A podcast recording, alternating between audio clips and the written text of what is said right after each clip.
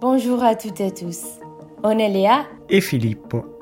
Et dans notre podcast, on a décidé de parler des violences gynécologiques et obstétricales. Paternalisme médical, phrases humiliantes, interventions médicales réalisées sans consentement, actes sexistes, violences physiques, violences sexuelles et ainsi de suite. Les mauvaises expériences vécues par certaines femmes en consultation gynécologique ou lors d'un accouchement sont multiples et malheureusement fréquentes. Pour autant, les violences gynécologiques ou obstétricales restent un phénomène peu discuté et souvent invisibilisé. Avec notre podcast, nous avons décidé de les mettre en lumière. Il est temps de briser le silence.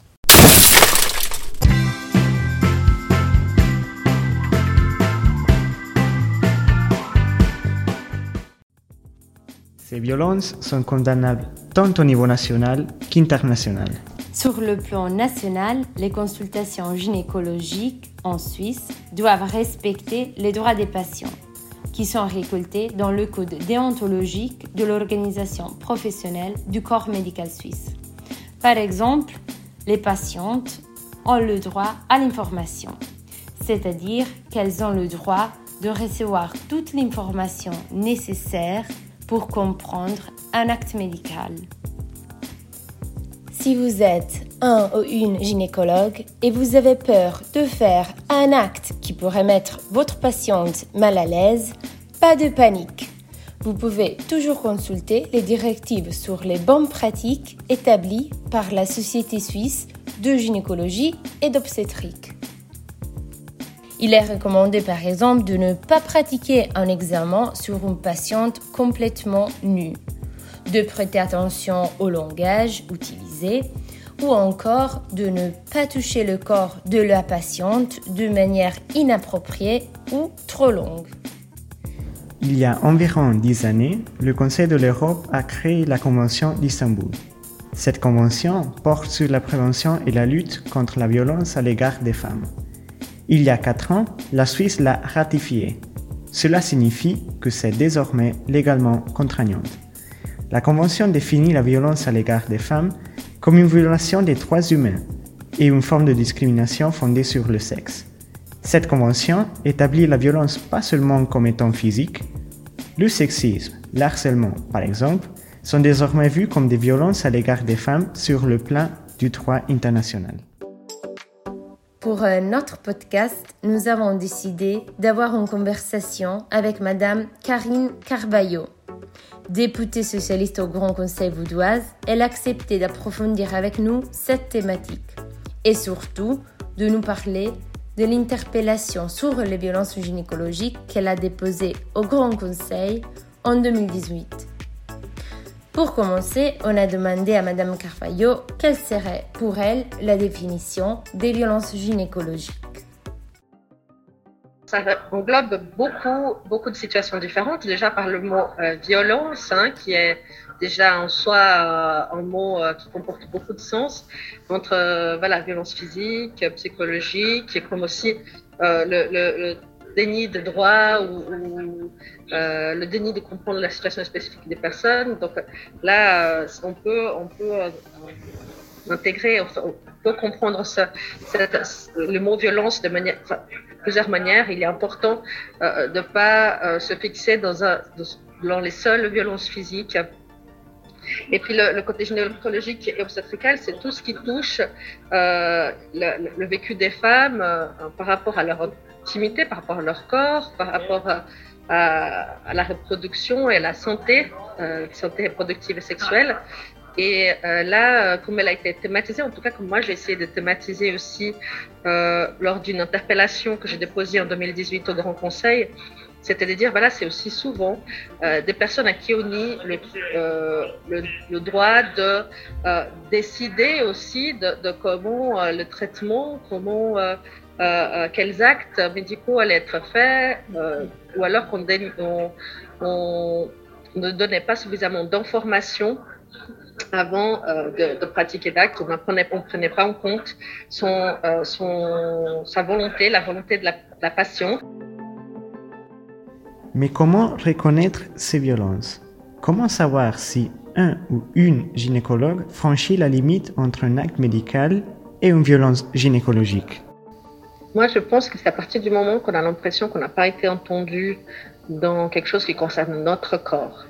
Et, euh, souvent, voilà, c'est nous, la seule personne qui, sommes euh, capables de décider pour notre corps. On peut suivre le, conseil médical, on peut, euh, on peut faire confiance à son médecin, mais à partir du moment que, que nous sommes entendus et que notre volonté est respectée.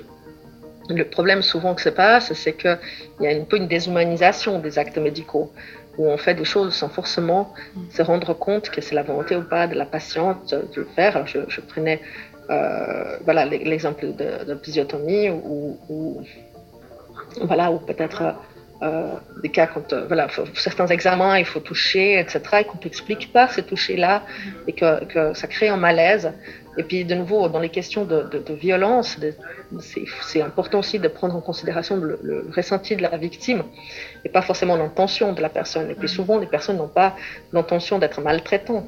C'est plutôt euh, dans dans le fait de, faire des gestes sans vraiment réfléchir au sens que ça pourrait avoir pour la personne, euh, pour la patiente. Lors de l'entretien, Madame Carvailleux nous explique aussi comment, selon elle, un des éléments cruciaux dans la prévention des violences gynécologiques serait la formation du corps médical aux questions de genre. De plus, elle ajoute aussi l'importance de sensibiliser les professionnels de la santé aux questions culturelles. Je pense que c'est important aussi de, euh, la situation spécifique de certaines femmes.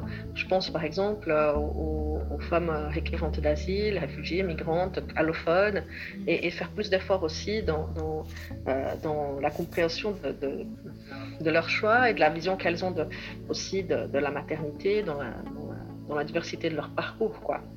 Et on a une vision de ce que c'est un bon accouchement, une bonne mère, qui est très occidentale, euh, blanche. Et puis peut-être qu'il faut aussi prendre en considération euh, aussi la vision, les expectatives, les attentes des femmes euh, qui viennent d'ailleurs et qu'aujourd'hui sont un tiers de la population. Quoi. Et maintenant, pour conclure, une question. Quelles ressources sont mises à disposition des patientes En Suisse romande, une des grandes ressources à disposition des patientes, c'est le site Adopte un ou une gynéco, qui a pour but d'être une liste blanche collaborative par les patientes pour les patientes. En effet, comme indiqué sur le site, il s'agit d'une liste de soignantes safe, c'est-à-dire ayant une approche respectueuse et qui sont recommandées par d'autres patientes. Pour chaque gynécologue, sont indiquées les raisons pour lesquelles il ou elle est recommandé. En plus, il y a l'association Renaissance. Elle est basée à Lausanne. Il s'agit d'une association composée par des parents concernés par un traumatisme durant la période périnatale. Elle offre des soirées de témoignages et d'écoute. Si vous ne voulez pas participer à des soirées de groupe, l'association offre un soutien par email ou téléphone.